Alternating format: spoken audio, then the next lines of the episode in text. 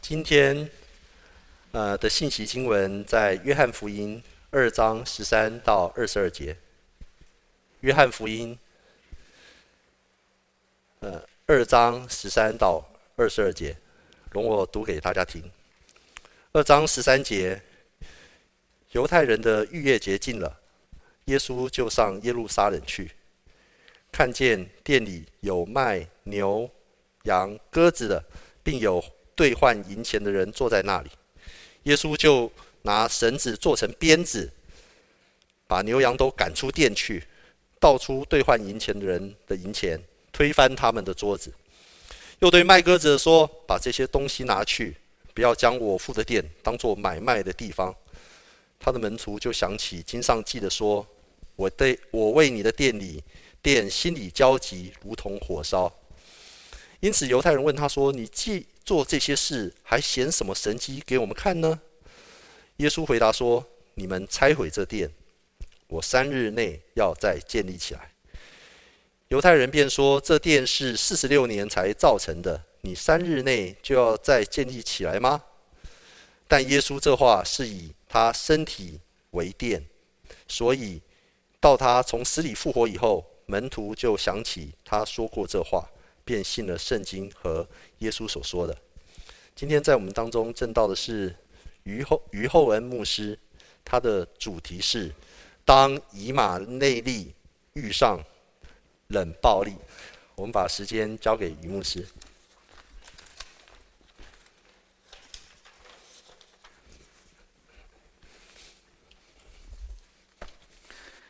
呃。现场的弟兄姐妹，还有线上的弟兄姐妹，大家早安！很高兴呢，可以再一次受邀呢，来到东福信友堂啊。那么，为代表远东福音会，很谢谢东福信友堂弟兄姐妹对远东的祷告，还有支持啊。啊，你说远东福音会是什么东东啊？如果还不晓得的话，就可以，也许有机会可以上网，可以搜寻一下。那么七月份呢，其实我们也特别为了一些孩子们、儿童呢，有每一天有半小时的节目啊，也很谢谢信友堂、东福信友堂也在社群当中来传播这样的好消息啊，每一天可以有半小时不用顾小孩，对不对？就给他托给远东啊，托给远东啊。那每一个礼拜一跟礼拜四呢，也有这个给青少年的青少年的节目啊。那么也欢迎弟兄姐妹可以上网找一找啊，你会发现里面有很多很丰富的内容啊。那么今天呢，我们要来看的经段呢，是在约翰福音第二章啊。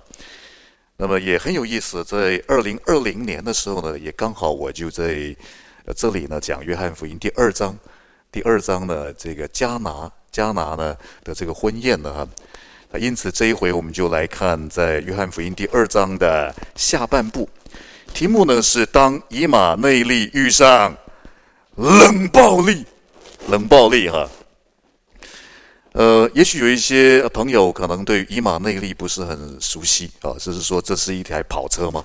是几匹马力啊？几匹马力啊？哈，就是以马内利是希伯来文的音译，是神与我们同在的意思。在基督信仰当中的这位神，他非常喜欢跟我们在一起。呃，我们在想说，我们怎么会想跟另外一个人在一起呢？啊，一定是我们很喜欢他啊，所以你看到在求婚的场合里面都有什么一起？旁边都说在一起，在一起，在一起，有没有？啊，一定是面对你所爱的，才会希望跟他可以什么走啊？长相厮守啊。我们这位神就是这样，他这么爱我们，啊，他是愿意与我们同在的神。当以马内利遇上冷暴力，冷暴力，在这几个礼拜呢，可能我们看到新闻呢，啊，不管是日本或是台湾，啊，暴力的事件，我们心中呢就在情绪上面非常的搅动。其实不止在这种外在的暴力。啊，在最近的新闻事件里面呢，好像也有一个名词呢，就好像就出现了，啊，叫做冷暴力，冷暴力哈。那么当我看到这个新闻事件，又想到谢哥教给我的这段的经文呢，啊，那我就特别把这段经文呢，也有一些心里面的触动啊，可以跟弟兄姐妹一同来分享啊。那这段经文呢，刚才我们读了呢，是有关于耶稣洁净圣殿的。哇，耶稣洁净圣殿，在四福音里面都有出现哦，马太、马可、路加，还有约翰。约翰呢？你说呀，四卷福音书里面都有出现的哈。那么到底耶稣是洁净圣殿几次啊？几次啊？是四次都不一样？哦，还是有这一次跟那一次是同一次，然后那一次跟这一次呢是另外一次啊？我有好多的讨论呢，好多的讨论呢。那因为今天不是上课，我们就不做太多的讨论啊。那么，其实，在耶稣洁净圣殿的这些故事的记载里面，你会看到呢，其实，在不同的福音书里面，它会放在不同的上下文。以及在福音书里面呢，关于耶稣洁净圣殿的记载，诶，这段记载的故事会有一些在文字上面的增减跟强调。这些文字上面的增减跟强调，以及放在不同上下文里面呢，其实也凸显出不同的主题、不同的重点啊。所以，当我们在看圣经的时候，千万不要以为说：“哎呀，这个洁净圣殿我已经读过了。”啊，在某一本福音书里面已经读过了，我就把它什么过？跳过，跳过哈。那当然，今天来到东福信友堂，我就很快的呢，跟诸位说一下这四卷福音书关于洁净圣殿在不同上下文，以及在描描述文字的增减与强调上面的重点呢，各有不同。比方说马可福音呢，他就非常强调这个殿是万国祷告的殿。All the nations 有没有强调一个普世的宣教性？那么在马太福音第二十一章十二节到十七节呢，它就凸显的是别卷福音书没有去凸显的，在文字增减的记载里面，告诉我们这个圣殿应该是一个有医治的功能。我相信很多朋友来到教会，教会不只是听上帝的话，你也发现过去在生命里面。不管是有形的、无形的，我们在教会里面呢，被神所医治了，对不对？啊，而且我们也在教会当中呢，需要向神献上赞美。那么，路加福音第十九章的这个洁净圣殿呢，如果你回去做比较的话，你会发现路加福音它非常强调的是圣殿当中那个 teaching 的功能。耶稣每一天都在圣殿当中做教导的工作。因此，我们来到了教会，哦，好像不是只有一般的俱乐部，好像是这样俱乐部，不是的，不是的，而是怎么样在上帝的话语当中受装备，能够前进一步又一步。好，那么简述了，简述了啊，其他福音书关于洁净圣殿的重点的不同，我们就来看那约翰福音要告诉我们什么呢？约翰福音第二章第十二节说：“这事以后，啊，诶，这个短语呢是约翰很习惯，约翰福音的作者很习惯用。进到下一个经文的段落，提到说呢，耶稣与他的母亲、弟兄和门徒都下迦百农去，在那里住了不多几日。我们看到在约翰福音第一章呢，第一章呢。”啊，拿蛋液说呢，哪里能够出什么好东西？拿撒勒有没有？啊，所以耶稣大概本来住在拿撒勒。在第二章的时候呢，我们发现地点的转移到了迦拿。这个时候呢，在约翰福音第二章，我们看到呢，耶稣与他的母亲、弟兄和门徒都下到迦百农去了。因为迦百农相对迦拿地势是比较低的。哦，所以这个下也告诉我们当时地理位置的移动的那个变化性。下到迦百农去住了一段时间。好，接着第二章十三节呢，很有意思的是，在约翰福音独有的记载里面呢，在描述耶稣洁净圣殿，只有约翰这样说，说呢，犹太人的逾越节近了，耶稣就上耶路撒冷去。哎，很有意思哎，很有意思。这边说谁的逾越节啊？说犹太人的逾越节哦。你说犹太人的逾越节，谁会不晓得逾越节是犹太人的？啊，就好像农历春节，你问韩国人，你问日本人，他们都知道是我们华人的嘛，对不对？那么为什么在约翰福音第二章十三节特别要说呢？这个是 Tom you die on，这个是犹太人的。犹太人的啊，有没有可能在这里有一种意有所指的刻意？你把它拿起来闻，闻一闻呢，闻一闻呢，呃，闻一闻呢，你发现有什么味道呢？有一点点那个犹太本位主义排他的味道，有没有？啊，这是夏人的，还是我的？夏人的还是我的？夏人的，犹太人的。犹太人的逾越节，你大概可以嗅到一点点的味道。接着在二章十四节呢，你知道近前的犹太人这些重要的节期，啊，就算耶稣在加百农北边呢，啊，他仍旧啊不辞劳苦的来到耶路撒冷过节。逾越节嘛，逾越节嘛。二章十四节说呢，看见店里有卖牛羊鸽子的，并有兑换银钱的人坐在那里，坐在那里啊。在这边虽然和合本的翻译呢，翻译作看见，看见店里点点点，看见。其实看见这个字呢，在希腊文里面呢，也是约翰福音蛮重要的一个用字哦。啊，hurisco，hurisco，它也可以翻译作找着。哦，我们在看约翰福音第一章的时候，啊，你看到施洗约翰看了神的羔羊，有没有？啊，然后两个门徒呢，哦，就跟耶稣了，跟耶稣了，啊，那么你看到呢，这个安德烈就去找到了他的哥哥西门，有没有？就是这个字，看见这个字，有没有？然后呢，腓力呢又去哦，虽然和合本说是遇见了什么叶？拿蛋业，也可以翻译作呢，他去找到了拿蛋业。如果你说约翰福音第一章是一个见证性很强的话呢，你会发现那个福音的见证性呢，你需要去找着啊，你需要有目标的对象啊，对不对？啊。我们在传福音上面，当然你可以说我在街上偶遇啊。在今年里面，有哪一个目标的对象是你要去找的？你要去找的。教会预备了福音性的聚会跟机会，可是我们需要在心中的求神给我们一些感动，找着，找着，那个是一个刻意，刻意。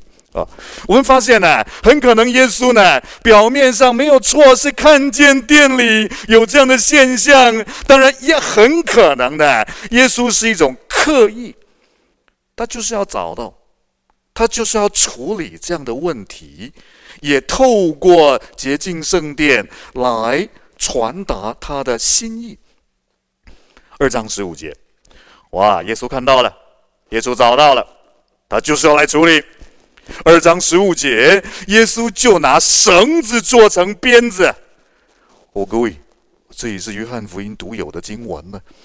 耶稣很厉害，哦，他可以拿绳子做成什么子？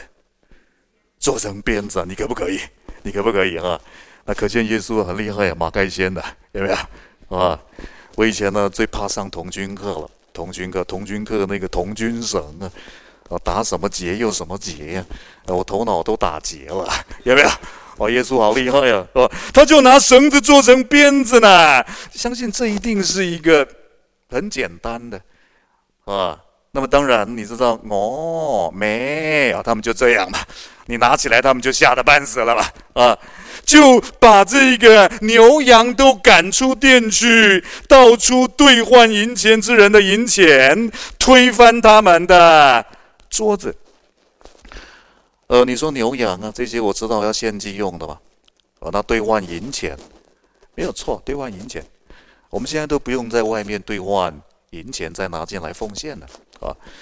在古代的时候，古代的时候，你知道啊，在奉献上面是圣殿的税，呃，每一个犹太的男子，他们要有一个奉献的这个圣殿税，啊，诶，他们要有一个兑换银钱的地方。有一种说法是啊，对啊，就是不要在那个钱币上面有偶像啊，有罗马皇帝的像啊，也也许这是一种可能性啊。但是考古学者也告诉我们，啊，其实，在罗马帝国时代呢，在不同的地区，他们都可以有铸造钱币的权利，所以很多地方不同的钱币呢，那个质量的水平啊，什么不齐。参差不齐，参差不齐，有没有啊？因此，也有学者告诉我们啊，当时圣殿要收的税，他们要用的是推罗的钱币，推罗的钱币，它推罗的钱币质量上比较好啊，品质好嘛，啊，比较不会有参差不齐的现象。那这样的话，其实推罗的钱币当时也是有一些像在上面的哦。哦，也许这个圣殿税的收取，主要考虑的还不是上头有没有像，而是质量的问题。耶稣盗出了兑换银钱之人的银钱，推翻他们的桌子。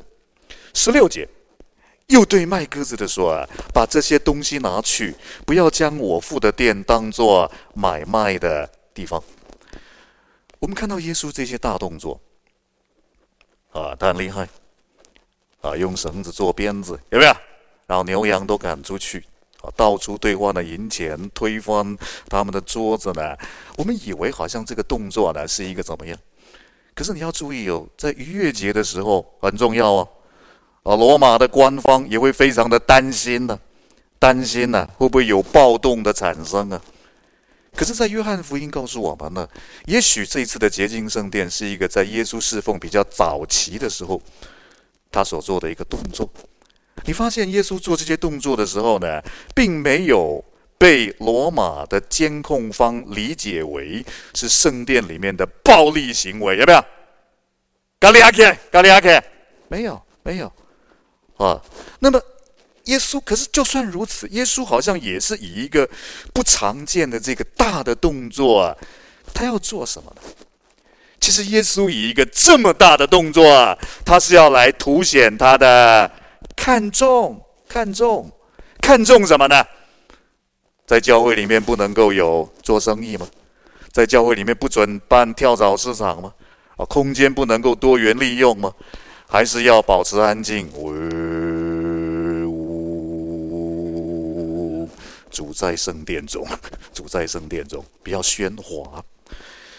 了解一下背景的话呢，其实本来这些交易的行为。应该是要在吉伦西对面的橄榄山坡上做交易，对不对？这距离蛮远的哦。要在橄榄山坡上做交易，可是后来呢，就渐渐、渐渐、渐渐的，就挪移到了圣殿里面外邦人的院里面做交易了。哇，这个空间还不错哦。如果你了解了一下希律时代的那个圣殿。那个外邦人的院空间还蛮大的，对不对？我们就移到那边去做生意好了嘛。献祭、牛羊的买卖、鸽子兑换银钱等等，为什么要移到外邦人的院呢？啊，简单嘛，我们要什么名？便民，有没有？方便嘛，方便嘛。哦，免得他还要牵一头牛啊，哇，还要越过吉伦西谷啊，有没有？我们这是便民之举啊，之举啊！而且外邦人的院会很少外邦人来嘛，对不对？我们就给他占用好了嘛。还是说，哎，也许这些暗盘的交易后面有不能说的秘密啊？不晓得。可是我们看到的，表面上看起来，耶稣在洁净圣殿的故事，好像是在讨论那个神圣的空间。可是也许。耶稣要洁净的圣殿，重点不在那个神圣的空间，重点在人的心间。没有错，在空间上面，他们占用了，他们占用了那个外族人前来祷告的机会空间呢。但是恐怕更深的是在心态上面，他们排除了。可能会进来祷告的外族人排除了。如果有一天有外族人进来，哎呀，你去插空隙好了了，有没有？插空隙好了了，不重要嘛，不重要嘛。可是你发现，在旧约里面呢，其实《列王纪上》第八章四十一节到四十三节，当所罗门王献殿的时候的祷告里面，七个祷告当中的第五个，第五个，在这个祷告里面呢，所罗门的祷告是呢，论到不属你名以色列的外邦人，点点点，向这殿祷告。四十三节，《列王纪上》第八章第四十三节，求你在天上你的居所垂听，照着外邦人所祈求的而行，使天下万民都认识你的名。哇，这是一个所罗门献殿的祷告，也是一个多么美好的愿景。不止犹太人来亲近神，包括呢天下万民，有没有？都可以在这个空间里面来认识神。可是曾几何时，这些人却把这个空间给占了，在心态上面啦，排除了外邦人来敬拜神的机会的空间。你可以说这是一种什么力啊？好冷啊，好冷啊！冷暴力，冷暴力。什么叫做冷暴力呢？定义上告诉我们是暴力的一种，它表现的形式透过冷淡、轻看、轻视、放任、疏远、冷冻、排挤。什么不会？这我们也很会，有没有？已读不回。漠不关心，致使他人在精神和心理上受到伤害。真的，冷暴力的行为，有的时候被认为是比暴力更容易造成他人心灵上的伤害。各位，我们再想一想，耶稣洁净圣殿，他要洁净的是什么？只是那个空间的状态吗？还是需要反思你我对待他人的心态。所以第一点我要分享的是，你看到耶稣以这个大动作来表达他的看重，他要来除去人的什么力？冷暴力。不管在教会里面、教会以外。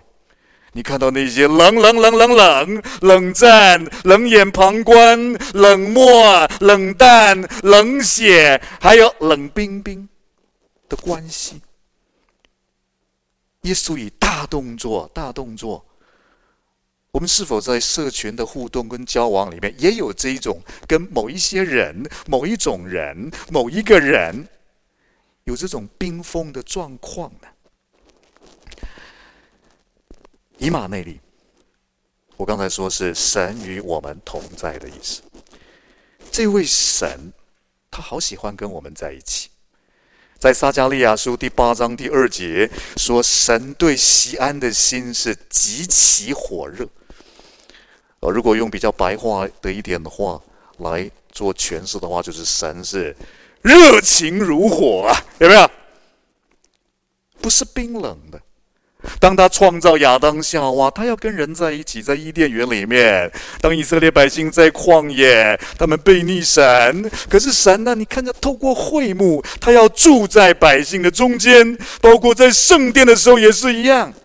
甚至格林多前书第六章第十九节，保罗说：“我们的身体就是圣灵的殿，神就是要跟我们在一起，在一起，在一起，对吧？”他爱我们，这位神，他热切的要与人有美好的关系，他也希望人愿意与他有美好的关系。约翰福音第一章说啊，道成了肉身，住在我们中间。当耶稣做这个大动作的时候呢，他的门徒就想起经上记着说。有学者在探讨，到底是当时就想起，还是事后耶稣复活之后才想起，还是上半句是当时想起，下半句是耶稣复活之后才想起，好复杂哦。二章十七节，他的门徒就想起经上，耶稣引诗篇第六十九篇第九节，记者说啊，我为你们的殿心里焦急，如同火烧。耶稣的门徒想起这一节经文，哇！耶稣对圣殿的那个极其火热，如同火烧。希腊文直接翻译的话是将要把我吞灭。有学者说：“哎，这句话好像也预指着将来耶稣的牺牲。耶稣热情如火，可是人们却……”耶稣好像热脸贴冷屁股，不止贴冷屁股，还要把耶稣什么捕？逮捕。但也许另外一种解释呢？耶稣热情如火，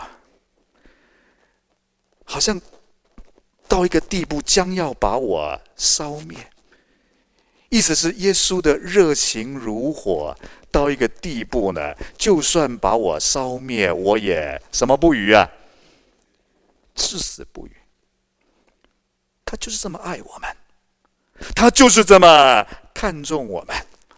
二章十九节，因此犹太人问他说：“你既做这些事，你还显什么神迹给我们看呢？”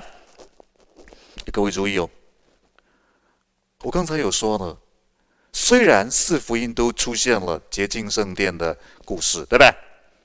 可是每一段的记载都有文字上不同的增减哦。从二章十八节以后到二十二节是约翰所独有的记载。约翰特别，约翰福音的作者了，作者了，特别这样的记载。二章十八节，如果用现代中文译本的翻译是呢，那些犹太人就直问他：“你能显什么神迹给我们看，好证明你有权做这些事？”我做的没有错啊，难道你没有看《列王记上》吗？所罗门的祷告吗？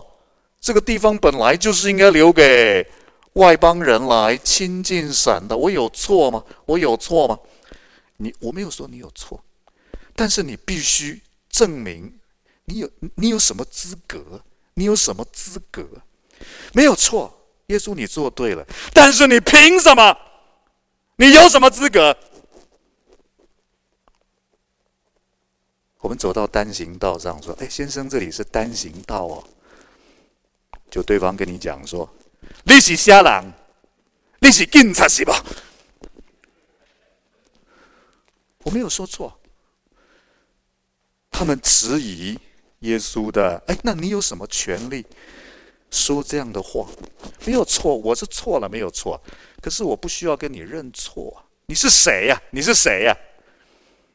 弟兄姐妹，我们会不会也有一种状况是，我们 OK，我知道是非黑白对错嘛。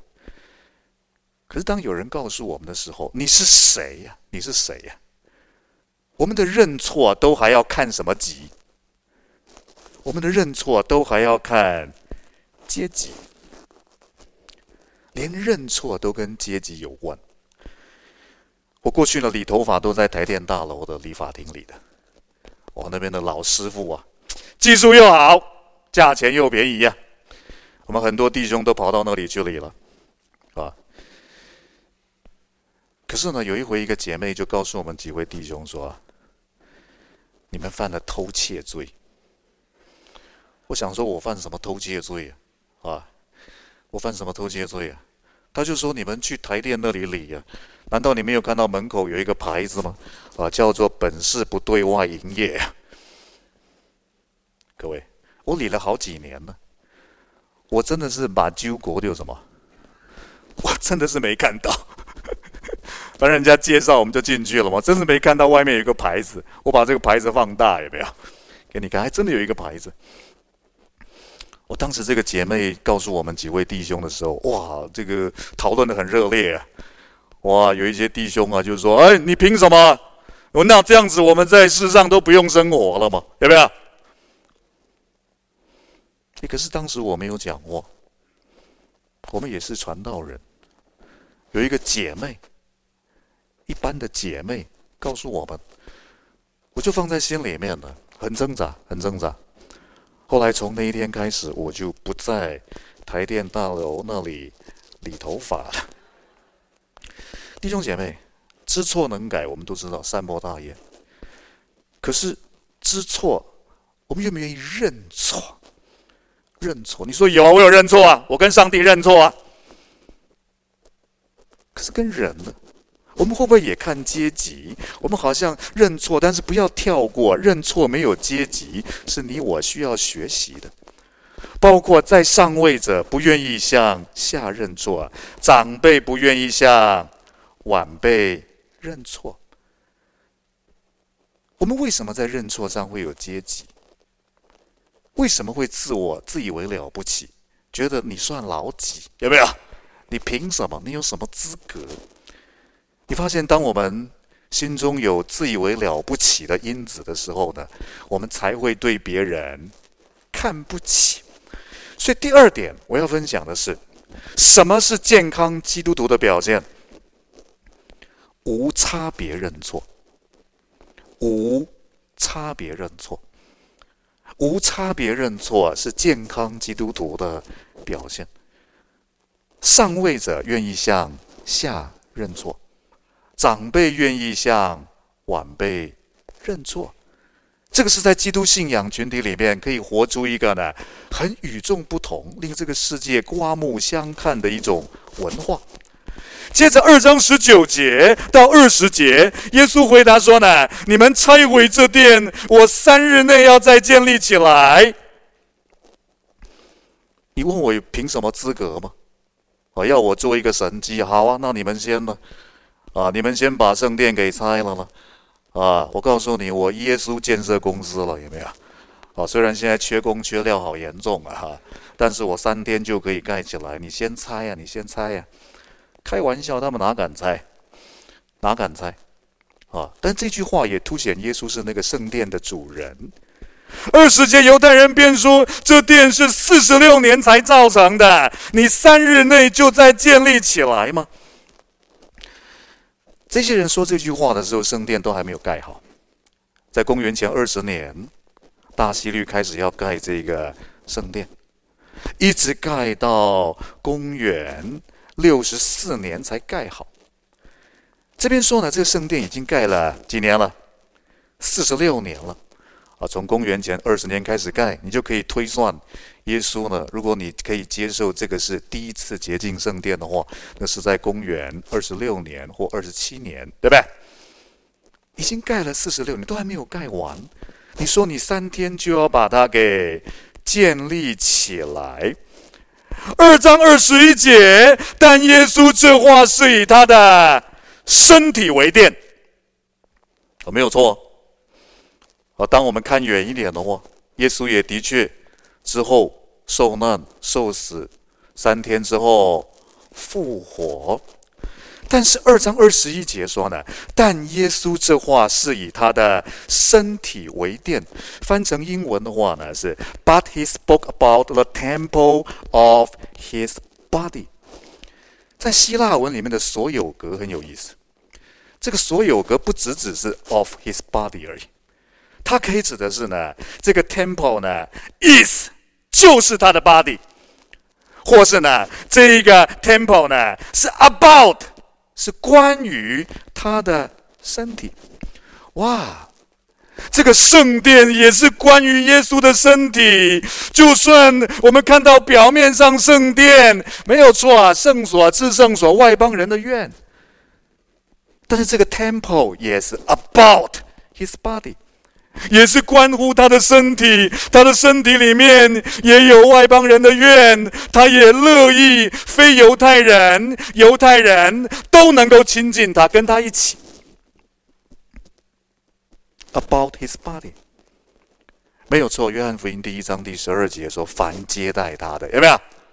任何人都可以。”约翰福音第三章第十六节也说：“啊，神爱世人。”可是你知道吗？圣经更告诉我们，其实教会也是基督的身体。教会，教会，我觉得在东福信友堂最好来讲这个了，因为教会这个字本来就是 “ecclesia”，它是来自于一个介系词结合一个名词的一个单字。ek 是介系词，out of，klesia 是 calling。教会本来就是上帝所呼召出来的一群人，对不对？虽然这边是一个很多单位都可以使用的场地，可是看看左右，看看前后，哎，你们真的要看的，配合一下吧，好吧，配合一下吧，啊，我们就是教会，我们就是基督的身体。如果教会就是我们，我们也需要被洁净，被洁净在我们社群里面，会不会也有不同形态的冷暴力？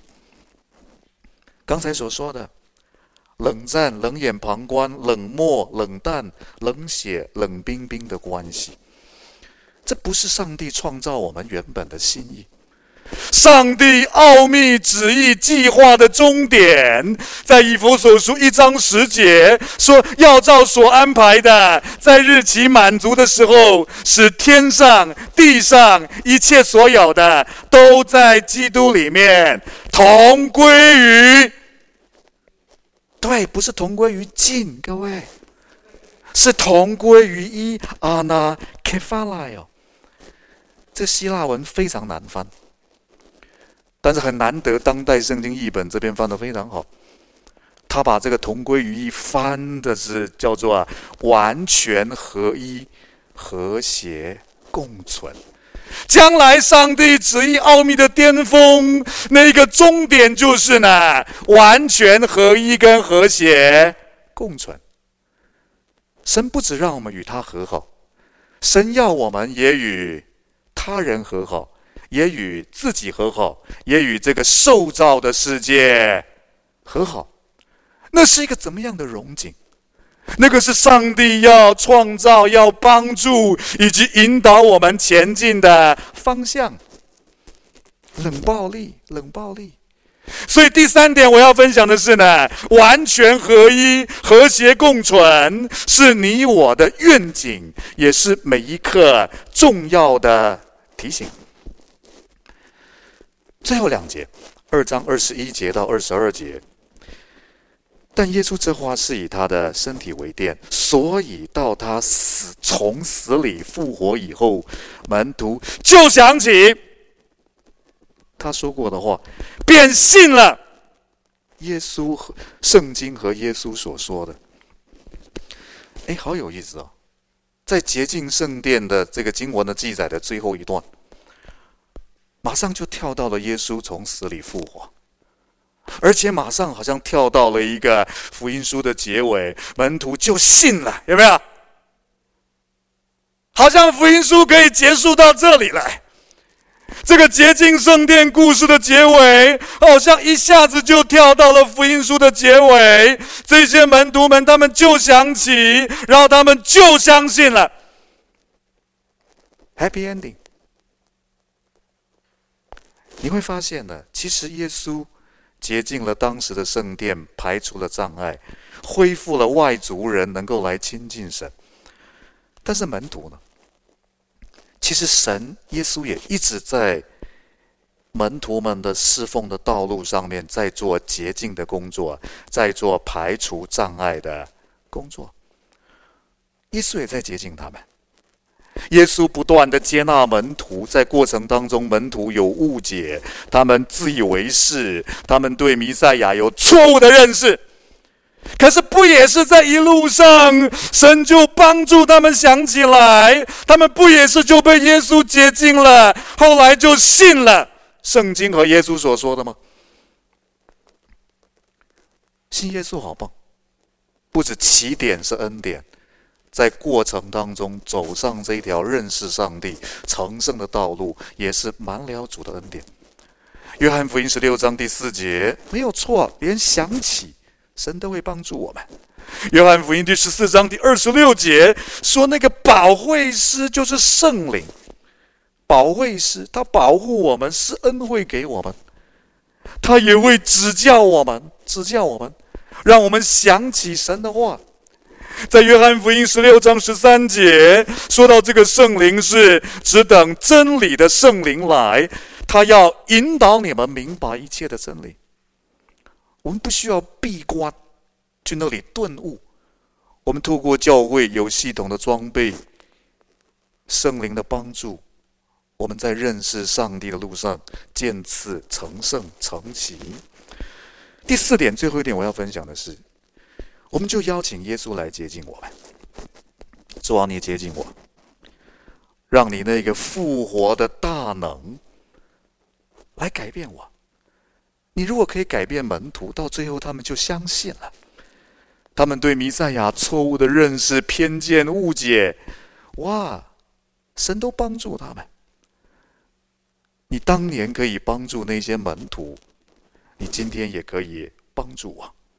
邀请耶稣来接近我们，让他复活的大能来改变我们，不再冷暴力，能够朝向那个同归于什么一完全合一跟和谐共存的目标而努力。我们一起祷告，天父，我们谢谢你，谢谢你把白白的恩典赏赐给我们。你是以马内利的神，你极乐意与我们在一起。因着罪的因素，我们与神隔绝。主，你已经拆毁那个中间隔断的墙。不止你要帮助我们与神和好，与人和好，与受造世界和好，也与自己和好。主啊，让我们不是只有愿景，而是愿意从现在就开始，从现在起。主，也许在我们人际关系的相处里面也有冷暴力，怎么愿意努力？你赐我们能力，能够活出这样的美丽。谢谢主，我们这样祷告，是奉主耶稣基督的圣名，阿门。